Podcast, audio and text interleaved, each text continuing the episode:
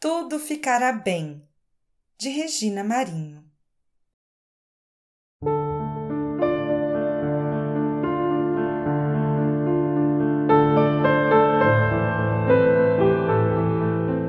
De repente, como tanta gente, vi-me lançada num cotidiano ao qual não estava nem um pouco familiarizada. Por causa do distanciamento social e da determinação de trabalho remoto, mudei-me para uma casa em outra cidade cuja construção terminara dois anos antes. Isso fez minha vida mudar drasticamente, mais que se estivesse morando no antigo lugar. Confesso, ainda estou me achando nesta nova rotina.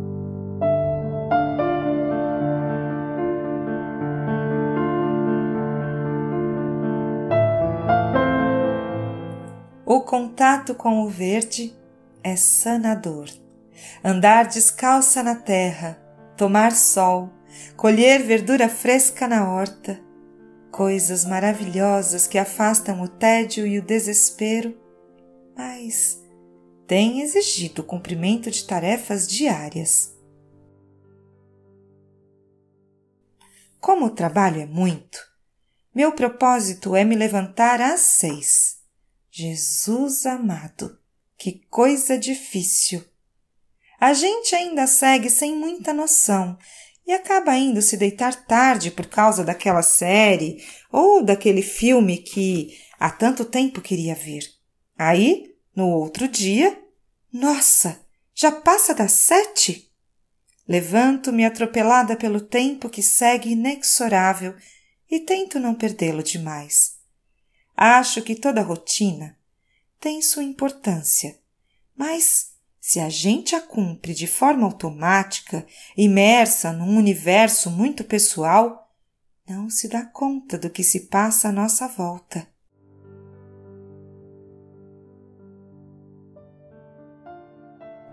Meu Deus, você viu isso? João me pergunta.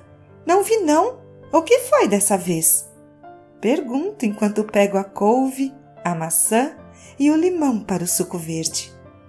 Afetada pelos acontecimentos diários de um país em estado de abandono, perco o tempo das tarefas para achar o tempo de ver as últimas notícias. Quem sabe um fato novo que traga alguma esperança. Vamos lavar a louça de dupla? Um lava e o outro enxágua? Adoro quando ele sugere isso lado a lado, escutamos um comentário e trocamos alguma ideia. É dia de lavar roupa também, mas antes preciso entrar no trabalho remoto, verificar e-mails recebidos, respondê-los, se for o caso, acessar o programa de tramitação de CIs. Na instituição em que trabalho, exerço tarefas de suporte a um programa de atividades presenciais além de redação e revisão de materiais. É muito estranho me lembrar da rotina intensa de atividades com que lidávamos há tão pouco tempo. Tudo mudou. O programa foi suspenso em decorrência da pandemia e as tarefas de suporte também foram atingidas. O corre-corre continua, bendita máquina de lavar. Só não tira sujeira de terra no tecido. Abro a torneira e a água jorra como se brotasse do cano. Lembro-me das favelas brasileiras em que falta tudo, e falta a água que vejo encher o bojo do tanque. Meu Deus, como viver sem água? Como fazer a higiene fundamental para se prevenir da Covid-19? Ponho a roupa para bater e vou preparar o almoço. Uma cebola, dois dentes de alho. Cadê o feijão? Ai, não acredito que me esqueci de novo de pôr o feijão de molho ontem à noite. Será que vou aprender um dia? Corto a cebola e os olhos ardem. Vejo-me como a mulher que descobre a beleza dos aros transparentes da alho cepa no texto de Rubem Alves. Lembro-me da Ode à Cebola de Neruda que li num jornal impresso e me fez louca para comprar o livro. ponho a Mônica, Salmazo, para cantar e canto junto com ela. O mundo parece maravilhoso. Parece?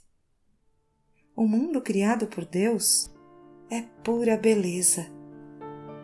Já o mundo modificado pelo homem.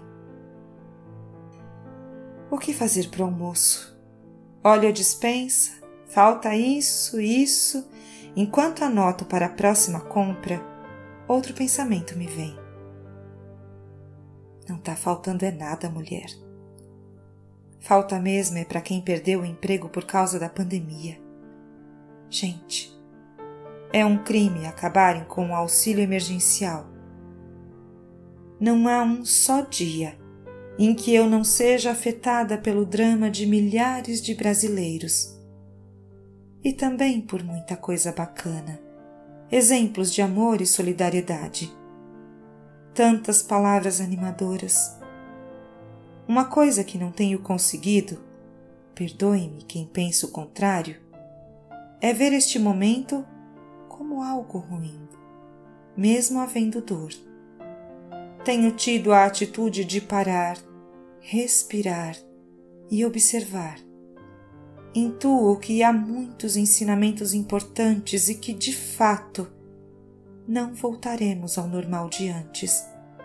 Então, vou continuar a fazer as tarefas domésticas sem ajuda externa, mas com a contribuição de meu parceiro apoiar financeiramente no que posso a quem precisa, continuar atenta às lições do vírus e rezar bastante.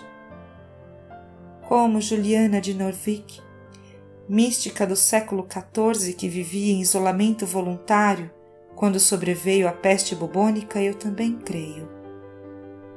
All shall be well.